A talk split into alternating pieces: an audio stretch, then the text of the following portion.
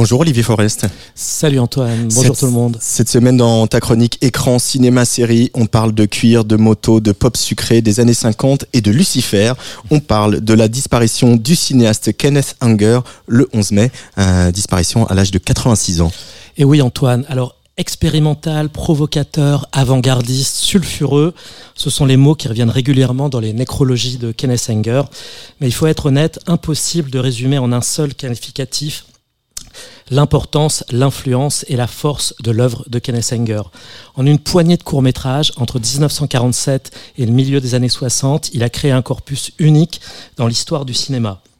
Regroupés sous le titre The Magic Lantern Cycle, ces neuf petits films muets et musicaux, une centaine de minutes de cinéma au maximum, sont un joyau et une pierre angulaire de l'histoire du cinéma dont l'influence se fait encore sentir de nos jours. Il commence en 1947 avec le magnifique Fireworks. Oui Antoine, alors en 1947, l'homosexualité est encore illégale aux États-Unis, il a 20 ans, et il se met en scène dans un film muet de 15 minutes, une fantasmagorie dans ses désirs où il se livre aux mains brutales de marins en uniforme. Tiens, ça me fait penser à quelqu'un ça. Le querelle de Brest de Genet euh, avec la version de notre ami euh, Fassbinder. Exactement. Le film est évidemment censuré, Enger est arrêté pour obscénité. C'est Jean Cocteau qui va présenter le film au Festival du film maudit et qui va encourager Enger à continuer. Viendront ensuite Puce Moment, un film dont il n'a pu tourner qu'un fragment, qui célèbre les divas du cinéma muet, puis évidemment Scorpio Rising en 1964, mm. sans doute son film le plus connu, avec son fétichisme du cuir, des motards, des chromes, des chaînes, de James Dean, de Marlon Brando, sur fond de pop sucré des années 50. Kenneth Anger sera également très versé dans l'occultisme, Olivier. Et oui, Anger, très tôt, il s'intéresse à l'occultisme et en particulier à la religion Téléma créée par le mage Aleister Crowley, qui a reçu une révélation de Rabelais pendant un voyage en Égypte. Bon, je rentre pas dans les détails. Il fréquentera également l'église de Satan d'Anton LaVey. À partir du milieu des années 60, ces films deviennent des rituels. Inauguration of the Pleasure Dome, Invocation of My Demon Brother et l'apothéose Lucifer Rising. La magie poétique du cinéma muet se transforme en magie rituelle les films d'Enger deviennent des invocations, des rites magiques, des cérémonies cosmiques qui font appel aux divinités de la lumière. Anger se plonge à sa façon dans la grande quête spirituelle des 60s. Kenneth Anger, c'est aussi un autre Hollywood d'une certaine façon. Oui, tout à fait. Alors le cinéma d'Anger, il vient en ligne directe du cinéma muet on peut le considérer comme un grand primitif, celui qui invoque la magie du cinéma des origines, obsédé par la puissance poétique du cinéma muet et de ses stars disparues. Cet Hollywood onirique et mystérieux, presque hanté qu'il a approché dans son enfance. Kenneth Anger, c'est pas l'autre face de, de Hollywood, c'est une autre lumière dans le corps du cinéma hollywoodien. C'est le soleil noir dans la clarté californienne.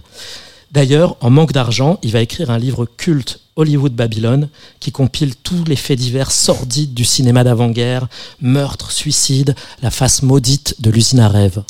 La musique a une importance capitale euh, dans euh, le cinéma de Kenneth Anger. Oui, alors dépourvu de paroles et de sons directs, les bandes sons des films d'Anger sont composées uniquement de musique. Il est l'un des premiers à utiliser des, tubes pop.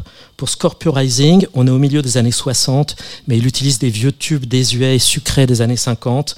Martin Scorsese et le David Lynch de Blue Velvet vont bien retenir la leçon et utiliser à leur tour ce décalage entre balades sucrées et atmosphère menaçante. Pour Invocation of My Demon Brother, il extorque à Mick Jagger une bande-son composée au synthétiseur Moog. Et pour Lucifer Rising, sans doute son chef-d'œuvre, hypnotique et planant, il fait appel à Bobby Beausoleil pour une bande-son de folk envoûtante, le même Bobby Beausoleil qui partira rejoindre la secte hippie de Charles Manson pour commettre un assassinat sous les ordres du gourou. Là encore, c'est le soleil noir de la Californie, les Hells Angels du festival d'Altamont ne sont pas loin, l'autre face d'une Amérique ensoleillée. Et malgré tout cela, c'est l'influence de Kenneth Anger est donc absolument majeure. Oui, et c'est assez stupéfiant de voir que ces films, dont certains ont presque 80 ans, sont toujours d'une beauté plastique extraordinaire, d'une modernité jamais démentie. Scorsese, Lynch, Fassbinder, plus près de nous Bertrand Mandico ou Alexis Langlois, ils ont tous quelque chose en eux de Kenneth Anger. Kenneth Anger, il va avoir des problèmes d'argent toute sa vie. Il doit parfois abandonner ses films, en faire des versions raccourcies, les reprendre sur plusieurs années. Il y a des rushs qui disparaissent. Cette fragilité fait partie de la force de son œuvre. Elle a la même beauté que ces trésors du muet malmenés par le temps.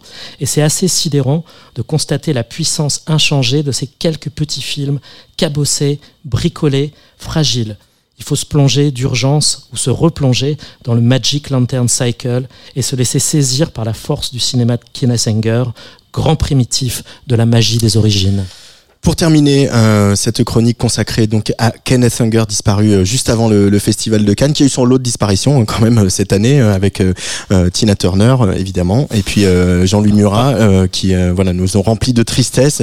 En tout cas, tu voulais dire un petit mot de la tribune du collectif des précaires des festivals de cinéma, car avant la tirade et le discours de Justine Triet, donc troisième femme lauréate de la Palme d'Or et deuxième française, il y avait aussi eu pendant le festival une tribune du collectif des précaires des festivals de cinéma.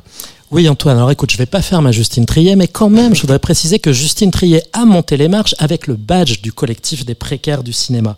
Et je voulais attirer l'attention sur une tribune qu'ils ont lancée à l'occasion du Festival de Cannes. Euh, c'est signé par de nombreux travailleurs de grands et de moins grands festivals de cinéma qui attirent sur la précarité de leur situation. C'est un sujet que je connais bien.